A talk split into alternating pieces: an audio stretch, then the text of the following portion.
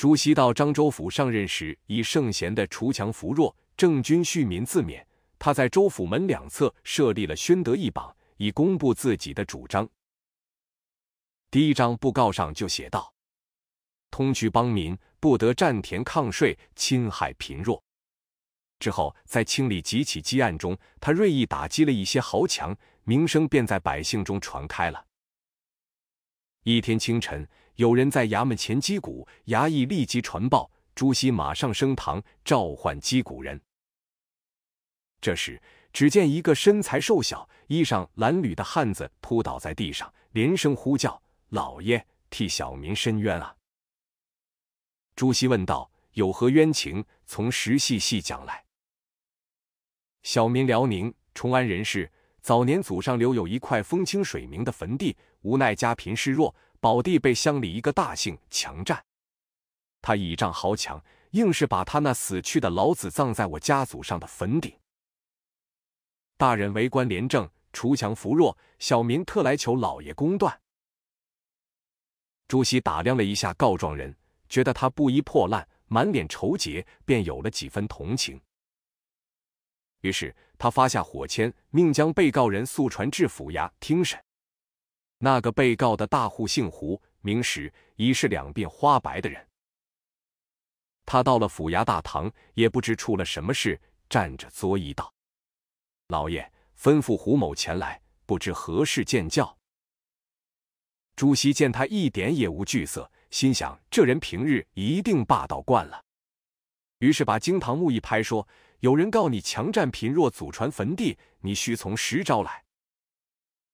胡适一听愣了，争辩道：“老爷，那坟地分明是我家祖传产业，先父礼葬时从未听到外人异议，怎么说是侵占人家坟地？”原告见老爷在斥责大户，立即开口作证。于是两人在公堂上激烈的争辩着，公说公的道，婆说婆的理。朱熹一时分不清哪个是真，哪个是假，就说：“常言道，口说无凭，必取实据。你等敢随本府到实地探明实情吗？”干，辽宁与胡石都大声答应，立下字据，言不实者加倍处罚。两人立即画了押。朱熹带了府吏、衙役，连同诉讼双方人等，来到墓地查看。他是很懂地理风水的人，第一眼就觉得这是一块宝地，山清水秀，难怪有人争夺。老爷，辽宁一到坟地便嚎啕起来，头额砸在石阶上，我愧对祖宗啊！老爷，胡石指着一座新坟说：“这是先父在世时亲自筹划铸造的寿玉，还请泥水工匠数人，而今尚有几个留在本地，可以作证。”老爷。辽宁插上说：“他所说的全是一派胡言。当年他家找地筑坟时，硬是把小民的祖坟掘起，才安上新坟的。老爷，他才是一派胡言。当年筑坟时还是一片荒野，本人亲眼所见。”朱熹思忖着，一个说是新坟，一个说是祖坟，是生地还是熟地一掘，便可从土质层次中判断。他令人取来锄头，在墓园四周挖掘三尺，看个究竟。有个衙役挖着挖着，锄头哐当一声砸到一块青石上，他把那块石头挖出，发现是块青石墓碑。朱熹令人取来清水，把青石上的泥垢洗净。他走进石碑，看到一行刻字显示出丧葬人的姓氏名字，还有几行小字。是丧家立碑孝子孝孙的名字，其中刻着“曾孙辽宁”几个字。朱熹看罢，满脸怒气，盯着胡适：“你自己看去。”胡适一看，大惊失色，喃喃念道：“这墓碑怎么当时清帝时没有挖到？”大胆！朱熹大喝一声：“证据确凿，还佯装不知？分明是依仗才是鱼肉贫弱，还敢抢辩！”大人。胡石结结巴巴说不出话来。青天在上，替小民做主啊！辽宁匍匐在地，不断磕头。把本案双方人等带上回府。朱熹狠狠转身，打叫回衙。他一坐上案座，立即拟了文书，把坟地判还原告辽宁，并令被告胡适立下契约。回家后，将坟地租银按年交付原告，按本地乡俗等待下葬七年以后，把新坟的尸骨收拾迁出，交还坟地。胡适回到家里，一文钱也不交，请人写了一张状子，上诉到监司衙门，还把朱熹也告发在案。过了月余，监司把状子批转下来，责令朱熹重新审理。朱熹看了批文，十分恼火，心想。从来只有强欺弱，哪有平民欺豪强之理？可见胡大户一贯横行霸道，目无乡里，通融上官，把咱这知府也不放在眼里。人证物证清清楚楚，他还敢不服判决？那还了得！盛怒之下，大喝一声：“来人！”他下令把胡适拘捕在案，写了通牒。本来谅你赋诗未府，暂不迁移，只交租钱七年再说。然你不服判决，无理取闹，本府判定限你三天之内将棺木迁出，地归原主。若敢违抗，本府派人代为迁葬，并判你以徒刑。胡适这下吓呆了，只好遵命。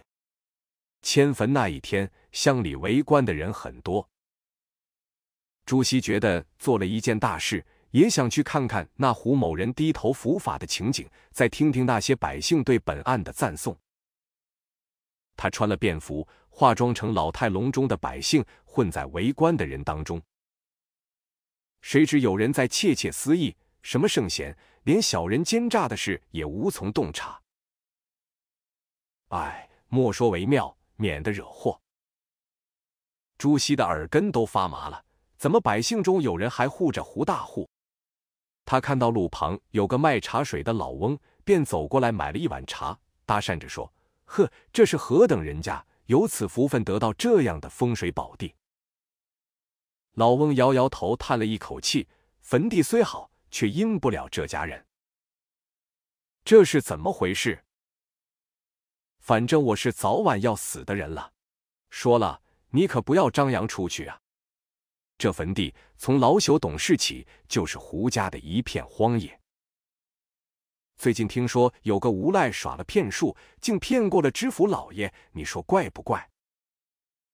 怎么能骗得了知府老爷？这得从头说起。上月我的老伴死了，请一位打石工给打个墓碑。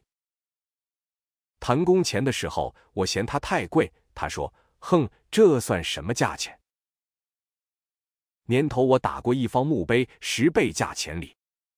我问他什么大墓，他说比你这还小，是补打的，就是补打一个死了几十年的人的青石墓碑。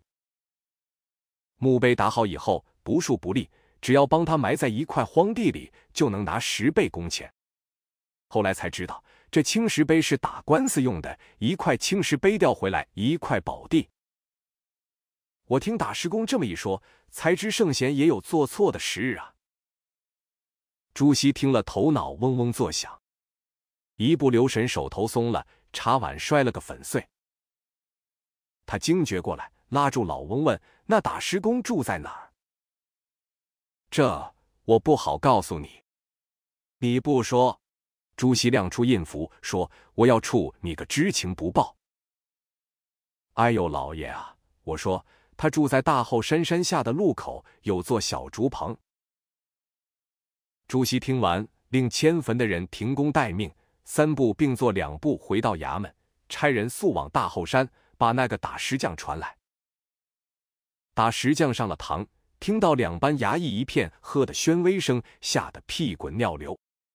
问什么答什么，把某人要他打墓碑，半夜三更埋在野外的事一一说了，并在口供上画了押。朱熹又把原告辽宁传来，将打石工的口供展示在他眼前，怒目瞪视，大喝一声：“大胆刁民，竟敢戏弄本官，还不从实招来！”